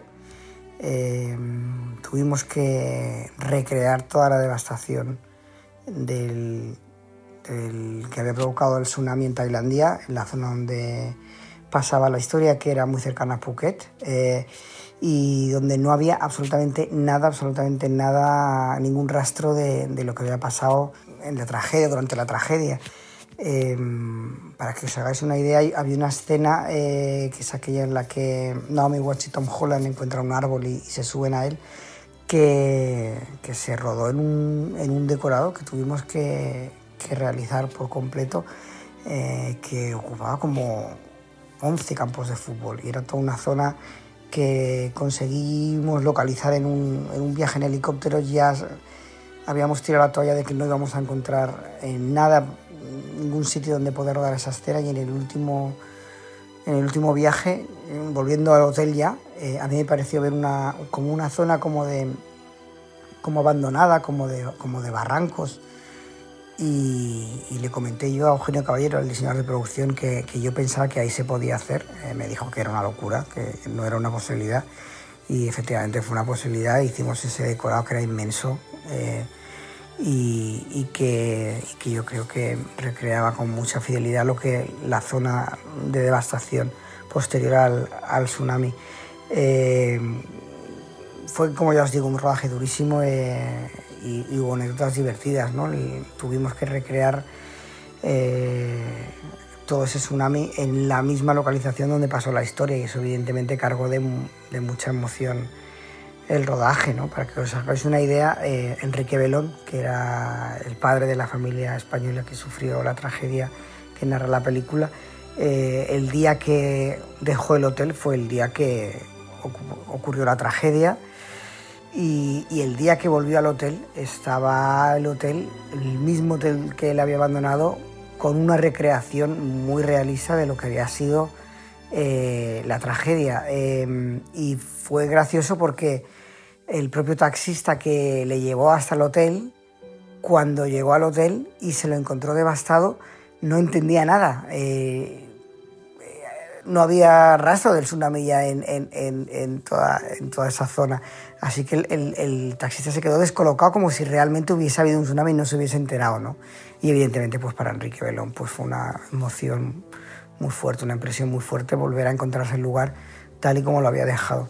En fin, fue una, una como ya os digo, una, un rodaje durísimo, pero también fue una recompensa muy grande el poder tener el lujo de contar esa historia y, y después que, que, la gente la, la, aceptara como la aceptó y, y, nos sentimos todos muy, muy orgullosos de, de, haber hecho esa película. Así que nada, muchas gracias por haberme dejado recordar esto, que hace mucho tiempo que no pensaba en ello. Y nada, un, un abrazo muy grande a los tres, espero que estéis bien y hasta pronto. Un beso muy grande. Maravilla, Bayona. Qué maravilla, Bayona, contándonos aquí. Nada, el, en el cine nada es imposible. Nada es imposible en el qué cine. Tío, eh, qué tío, qué tío. Bayona lleva unos rodajes durísimos, o sea, porque está haciendo grandes producciones, pero es verdad que, que terminó con lo imposible y se fue a, a un monstruo bien Ah, a verme. eso es. Y que fue un rodaje también durísimo. Y luego se hizo el amigo eh, El- el Parque- Jurassic Park. Parque Jurásico y ahora pues se encuentra en Nueva Zelanda. eh, no sé en qué estado de producción o de, pro- o de, o de rodaje, que la serie del Señor de los Anillos. O sea. Que, te- que este hombre no le, de ganas de hombre verlo. no, no le gustan las cosas fáciles, ¿eh? No, no, Grande, no, no, no. grande Jota. No. Pero bueno, agradecer, se mete agradecerle porque para mí Jota es uno de los más grandes de este país. Es, Lo es, lo es. es una- es un- lo que yo llamo los cometas Halley, ¿no? Y, y bueno, ya no solo accediendo a, a- a mandarnos un audio, sino que es verdad que es el tío más humilde, más, yo me acuerdo en la época de, de presentar los Goya, o sea, joder, eres el, eres el puto Bayona. Pues estaba Mm. allí siempre a lo que hiciera, cualquier cosa que tú le pidieras, oye, que me gustaría que salieras a hacer cualquier esto, cualquier... Es estupendo, de verdad, qué, qué, qué, qué joya, qué guay, qué, qué, gente tenemos en el cine español, ¿eh? Qué maravilla, de verdad, qué gusto. Qué gusto escuchar a, a gente guay que hace cosas guays. Sí. que es lo que más me gusta de este, de este universo. Eh, Lorenzo, Lorenzo, ¿sabes por qué pensé también que habías elegido este año? Bueno, A a, lo mejor para los que nos estáis escuchando no, pero te lo voy a enseñar aquí. Mira, justo me ha pillado aquí en la casa. Tengo este librito, 99. 99 lugares de donde pasar miedo, de Lorenzo Fernández. Y hoy, lo, y hoy lo he abierto y digo, a ver si por las casualidades, porque sé que la vampira de Venecia es más actual. Pero digo, a ver Sí, si por las casualidades, y lo mismo me equivoco, pero pone que fecha de edición 2012. Ah, pues ni idea, no me acordaba. Pero, te, no, pero ya te lo digo yo, 2012. Te pone aquí. Hombre, mira. es un libro que a mí me ha dado muchas alegrías, con lo cual no me extraña que esté en ese año también, claro. Sí, sí, 2012. Es un libro. al final bueno, ha pasado de todo en el 2012, eh, tremendo. Es que no- Se nos- A ver, se, vamos, nos, a- se nos escapa, se nos escapa el año de los dedos, ¿eh? el, el 2012. Oye, no hemos. Yo te voy a decir una cosa, eh, Arturo. Todavía no ha pasado una cosa. Sí ha pasado, sí ha pasado que ha venido un invitado y vamos a hablar de un año y de repente pues se han hablado de mil cosas menos de ese año está, y está, son los eso. Programas que más nos molan. Es habitual en este programa, sí. Pero es que, Lorenzo, Lo- nos vamos a tener que ver obligados a, a- a- a que hagas un, pa- un partido de vuelta, ¿eh? porque es que el 2012. Claro, sí. Oye, va a haber yo- una. yo- yo feliz, va, va a vamos. ter- va a tener que haber una segunda parte clarísimamente de esto. Porque Bueno. nos quedan los mayas, no hemos ni empezado a a contar las cosas que pasaron en el 2012. no, eh, eh, eh, mira la hora que es. O sea, eh, está claro, Lorenzo, si, eh, si mira. Que hablo, que hablo mucho, está claro que hablo mucho. Ya. Me quito la careta. Venga, no solo hablas mucho, Me ha hablas bien. Un invitado que trae Dani. Sí, sí, sí, sí. Y ya luego está. que nos has hecho a nosotros trabajar menos, Lorenzo, que eso siempre Claro. les agradece. que eso lo agradecemos muchísimo. Eso bueno, es- vamos con los mayas entonces y ya, ya Venga. hablaremos del año 2012 en algún momento que, Claro. que surgirá con, con- con Lorenzo. Eh, cuéntanos del tema de los mayas. ¿Qué pasó ahí? Eh, yo me acuerdo de eso, de muchos chistes, de que se acaba el mundo, jaja, los mayas. Jaja, los Sí, mayas. Antes eran los mayas, ahora son los leggings, ese tipo de mierda. se decía, se decía, a mí nunca me gustó esa abeja. En fin, se dijeron muchas cosas, la verdad, de, de lo de los mayas. Pero también era un poco como que nos lo tomábamos con la risa porque era como una civilización que es muy antigua, que ya no hay que darle importancia, tal, tal, tal. O sea, Ya fue. Era, había una distancia, pero también había un respetito, ¿eh? De ojo, a ver si los mayas. Bueno, es lo que suele pasar cuando uno mm, eh, no tiene ni idea de lo que se está hablando. Me explico, es decir, cuando nos venden por los ojos que eso, si tú hablas de profecías mayas, eh, es sinónimo de que el 21 de diciembre ya no volverá a amanecer, pues hay mucha gente que te compra este discurso y no se preocupan ni por saber quiénes demonios eran los mayas. yo te digo que hice lo que creo, no sé si bien o mal, pero creo que era lo que había que hacer. Y es que yo ese año viajé bastante a México y evidentemente el 21 de diciembre lo pasé allí. Tú te voy a decir una cosa, ¿eh? Tú. De verdad, lo vas buscando, Mm, te ¿eh? voy a decir una cosa, tú estás en misa y repicando, ¿eh?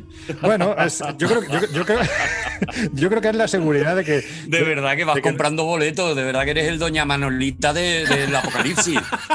Yo parto de la idea de de que no va a pasar nada, pero bueno, en fin, nunca se sabe, ¿no? Doña Ay, qué bueno. Qué bueno. De verdad, es que lo vas buscando. Bueno, entonces, ¿qué hiciste tú? Te fuiste para allá, te Sí. fuiste al sitio donde se supone que iba a empezar. Porque aclárame un poco cómo era la profecía primero, Lorenzo, porque yo no tengo ni idea. Mira, la profecía no hay ningún texto histórico maya que hable de ella, ni uno. Vale. Es decir, eh, la profecía surge a partir de los años 60 del siglo pasado, cuando un escritor, Michael que era un, hombre, mm, digamos que con un talante muy, muy, muy, muy extremadamente religioso, empieza a interpretar eh, una serie de estelas que hay en la zona maya, concretamente de, por ejemplo, el sitio del Tortuguero y también la ciudad maya de Cobá, en Yucatán.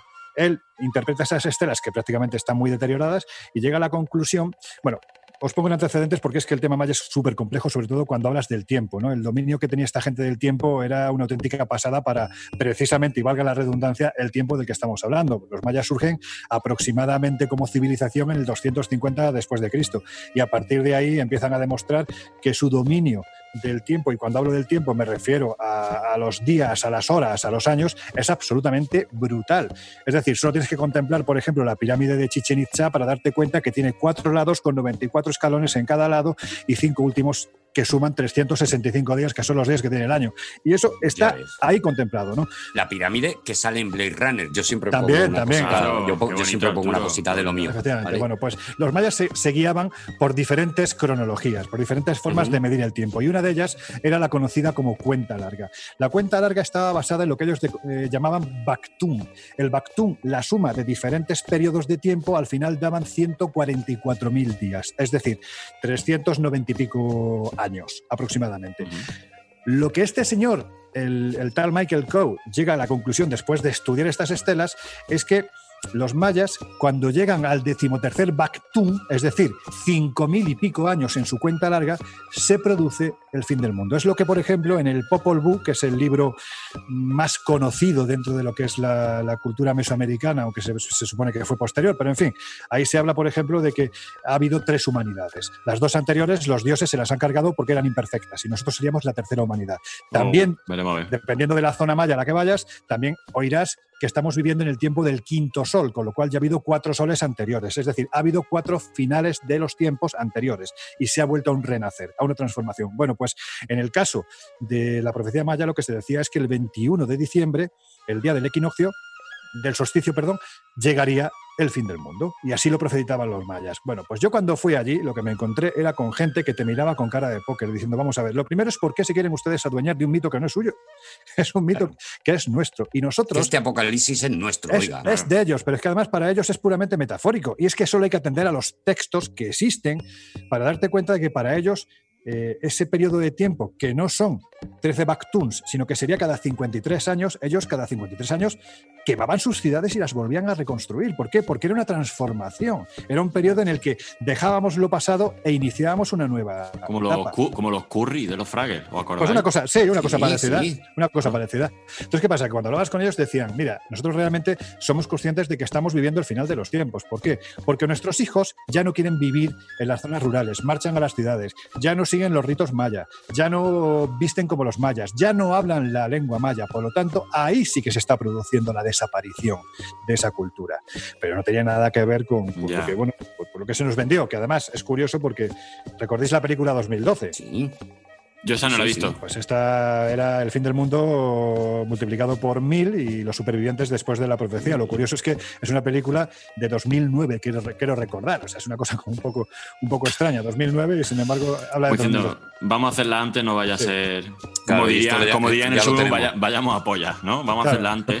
Entonces, re- realmente el tema de los mayas, más allá de la profecía, lo que, lo que sí es súper llamativo es que todavía no hay un consenso por parte de la, de la arqueología a la hora de decirnos cómo desapareció cultura, porque sí es cierto que desapareció prácticamente de un tiempo para otro, un tiempo, entiéndase, de unos meses para otros, ¿no?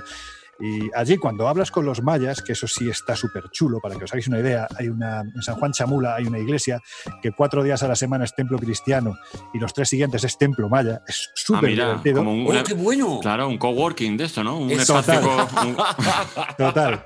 Pues allí sí te puedes encontrar todavía con los descendientes que siguen la Un tradición. coprein. claro. Ay, te- pero te encuentras con descendientes reales. Bueno, sí, sí, pues, sí, sí. No, no, sí, sí. Pero ¿cómo lo hacen? Eh, eh, cuando pasan el periodo, cuando pasan los tres días, eh, cambian las figuras, hacen todo, claro, para y lo dejan otros tres días. Es una Claro, iglesia. es un jaleo, ¿no? Es una iglesia templo que no tiene, por ejemplo, representaciones de santos, ¿no? Está cubierta con telares negros. Es Ah. un sitio bastante siniestro. Mola- molaría que la parte del altar y todo eso fuera como, como en, la, en la época de la ley seca, ¿no? Que tú pulsara y se cambiara el panel ¿eh? y, y el otro panel fuera de otra religión y fuera como una girara. de una carra de teatro, ¿no? Estaría guay. Bueno, pues allí, por ejemplo, cuando hablas con los, con los que todavía siguen la tradición maya, te dicen que los antiguos mayas eran los señores del tiempo y que realmente no desaparecieron. O digamos que no murieron, sino que están ahí en una especie de burbuja espacio-temporal esperando el regreso. Esta es la En parte romántica. Otra Sí, dimensión. esta es la parte romántica. Lo que sí te llama la atención es que cuando vas a ciudades como Cobá, yo estuve allí, Cobá es una ciudad en mitad de la selva súper auténtica. Chichen Itza es muy bonita, pero Cobá es que es tal y como seguramente la descubrieron, es salvaje pura, ¿no? Y allí todavía hoy pues te encuentras con un lugar en el que cuando Madrid era una aldea en la que habitaban 16.000 personas, allí vivían más de 200.000. Y no, se, y no se ha encontrado ni un solo enterramiento. ¿Dónde está esa gente? ¿Dónde está? Ostras, claro. Uy, gente. Claro, que al final eh, no hay tumbas. Bueno, no hay pues ¿sabéis, tumbas. ¿sabéis lo que dice la arqueología? Lo que defiende la arqueología y cuidado, allí con bastante polémica. Están en Cádiz. Eh, por ahí cerca. Lo que defiende la arqueología es que, como había tanto sacrificio humano y la época era de una hambruna brutal, ¿O canibalismo? Que se los papearon. exactamente. God. Esa es una de las teorías que se está defendiendo. Oh my God. Es verdad. Ay, los mayas. Bueno, a ver, es muy sostenible. Bueno, a ver, yo he visto Apocalipto y esa gente, en fin, quiero decir, no eran relajados, no eran. No. no, Eh, no, no era gente, no era gente dialogante. Las cosas como son, por lo menos desde la- el punto de vista de Mel Gibson, que también, que, Que también, claro, el- que es- también, claro, él a lo mejor no, no era muy partidario. ver, yo no sé, tú que sabes mucho de guiones, vamos a ver, el final de Apocalipto, eh, si recordáis, es esa familia maya que consigue huir, se asoma y ven como del mar llegan eh, los, conquistadores. Bueno, claro, es, es que el maya desaparece como 350 años antes de que llegaran los conquistadores. Digamos que ahí hay un pequeño salto en el tiempo. que- Ahí por lo menos, bueno, pero Mel Gibson tenía un mensaje que lanzar y dijo, a mí que 150 años me dan igual. Lo de siempre, Sí, ¿no? Lo de siempre, que un español es, un pirata y sin embargo un inglés es un corsario, ¿no? Eh, Eso Vale, es, vale. esto es lo de, lo de siempre. Pues ya está, sí que es así. Jo, qué maravilla. Oye, yo no tengo ni idea de la cultura maya, no tengo ni idea. No sé eh, nada, nada, cero. No sé, no sé ni siquiera si hay algo de oscurantismo voluntario en que no tengamos información en eso. Es ¿Tú que- crees que se, bueno, que, es- Yo es que no creo que que no sea se promociona? Es que no creo que sea voluntario. Tienes que pensar que, eh, vamos a ver, si tú vas a Egipto, por ejemplo, y te pones a estudiar las pirámides o las tumbas en el Valle de los Reyes, no vas a tener ningún problema. ¿Por qué? Porque estás hablando de un desierto. Pero es que la zona maya es una selva. Es decir, hoy en día tú te vas a una ciudad como Palenque y vas a ver el 2% del 100% que hay. Es decir, hay un 98% que está tapado por la selva. Es decir, Claro. trabajar allí y sacar conclusiones a nivel arqueológico, que los tiempos arqueológicos siempre decimos que no son los de los periodistas, que estamos deseando sacar la información, ellos van despacito, muy despacito, es muy difícil trabajar allí, por lo tanto es muy difícil sacar conclusiones o argumentos que nos expliquen un poquitín quién era este pueblo, porque realmente es que hoy en día despierta muchísimas incógnitas. Vuelvo a repetir, es que no se sabe ni cómo se produjo ese apocalipsis maya real, cómo se produjo esa desaparición, porque no hay datos que, lo avalen. Por lo tanto, el, hecho de que se fueran, por ejemplo, a, la- a las selvas de Yucatán o de Quintana Roo y no se fueran a las llanuras de Tabasco, que son mucho más amables para la vida, incluso para el cultivo, es llamativo, salvo que pienses que cada ciudad maya era una ciudad-estado, es decir, eran como pequeños países. Por lo tanto, la protección que le daba la selva a cada una de estas ciudades-estado era mucho mayor que la que te puede dar la muralla más alta. Claro. Ostras. Esto, esto vamos a tener que. Ya está, así es que ya está. Y mira, me daba mucha rabia porque nosotros hemos sido muy estrictos con el formato del programa Sí, desde el sí, principio, muy Dani. estricto. Hemos respetado siempre la idea original. Yo y- voto, yo voto porque Lorenzo dentro de, Lorenzo varias semanas o meses está. vuelva y, y cerremos el año 2012 porque Dani vota porque Dani sigue sin trabajar su fascismo. Yo te exijo que vengas a otro programa y que nos cuentes cosas del 2012 y de, y de todo eso. Pues ya nada, está, yo, yo eh, me, Lorenzo. yo me dejo que me exijáis porque es un, No hay debate. es un placer, de verdad. No, te, no te lo estoy pidiendo. Bueno, por, por cierto, eh, también hay que hacer eh, un poquito de hacerlo. No, no es publicidad, porque la verdad es que para mí eh, Lorenzo lleva uno de los. Bueno, antes era podcast, ahora es programa de radio que también es podcast, que es el Cole Invisible. Has sido muy paciente. Te he visto muchas noches sentada en el banco de ahí atrás. No es un lugar para una chica como tú. Los peligros acechan en la oscuridad. Bienvenidas y bienvenidos. Abrimos las puertas del Colegio Invisible. Podemos decir que es un lugar, decir que es un lugar de ningún lugar, un punto mágico, un punto mágico que se encuentra en la geografía de vuestra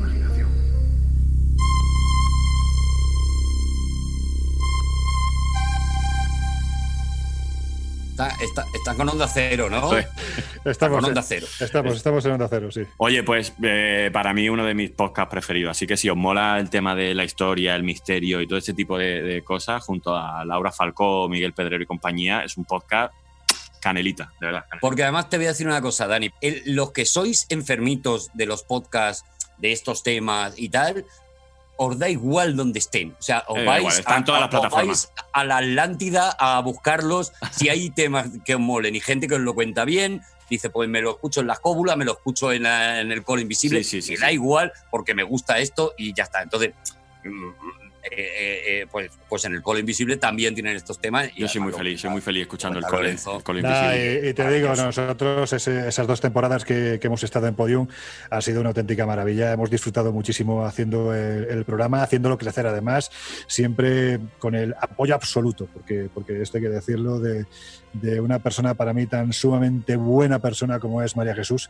Sí. Y- María Jesús, Sí. María Jesús, María Jesús te la come. María Jesús, yo, sin ser maya, me la comía. De verdad. Y bueno, pues ahora de lo por- rica que, de verdad, que, que- que- que- que persona más maravillosa. Sí, de verdad. sí, sí, sí, es sí, así. Nada, hemos Es dejado, así. hemos dejado buenos amigos y ahora, bueno, pues hemos venido un poquito más, más cerquita de casa, ¿no? Porque ya sabéis que, bueno, en fin, la, la revista que dirijo, Año Cero, está dentro del Grupo Planeta. Las cosas que estamos preparando también para televisión tienen mucho que ver con el Grupo Planeta. Y Está todo más recogido. Y Onda está, Cero. al final lo tenéis ya- todo en familia. Bueno, pues está, hemos, pues es puesto, que se- hemos puesto los huevos en la misma cesta. Muy bien, me parece, me parece maravilloso. Qué expresión más bonita. Y con esta imagen me quiero quedar. Los huevos- los Lorenzo huevos poniendo los huevos en una cesta, me parece que es la expresión, Sí. eh, es la imagen que quiero que, que se lleve la gente de Lorenzo. La Lorenzo cesta. la- sentado, sí. Poniendo los huevos en una cesta. Me parece que eso te, te- te enaltece como, como investigador y como, como comunicador. De verdad, Lorenzo. ¿Y ahora qué digo yo? Oye, pues sin, Oye. Más, sin más dilación, eh, te, vamos a dejar, te, va- te- te vamos a dejar, te vamos a invitar, te vamos a instar, te vamos a obligar a que Sí. termines tú el programa. Eh, Eso es. Despides el programa Despide- ya. Despide el programa, Lorenzo. y, Qué, y- qué y- responsabilidad más grande. Bueno, pues, no, pues, no, puedes con ello. Pues qué decir, qué decir, que, que si estás escuchando mi año favorito con estos dos señores, con Arturo y con Dani, pues seguramente es lo mejor que puedes hacer en estos tiempos en los que seguramente escuchar otro tipo de cosas no son tan agradables. Vamos a intentar olvidarnos de crispación, que está el mundo muy crispado, y a escuchar programas como, como este que invitan a la reflexión y sobre todo a lo que hemos hecho durante este ratito y a lo que hacéis, porque yo soy un fanático de vuestro, de vuestro podcast, que es invitar a que la gente sea más feliz y que sonría. Así que, pues eso, enhorabuena, felicidades y a por el siguiente. Te hago el tsunami. La ola no, te hago un tsunami, Lorenzo. ¡Qué bonito es!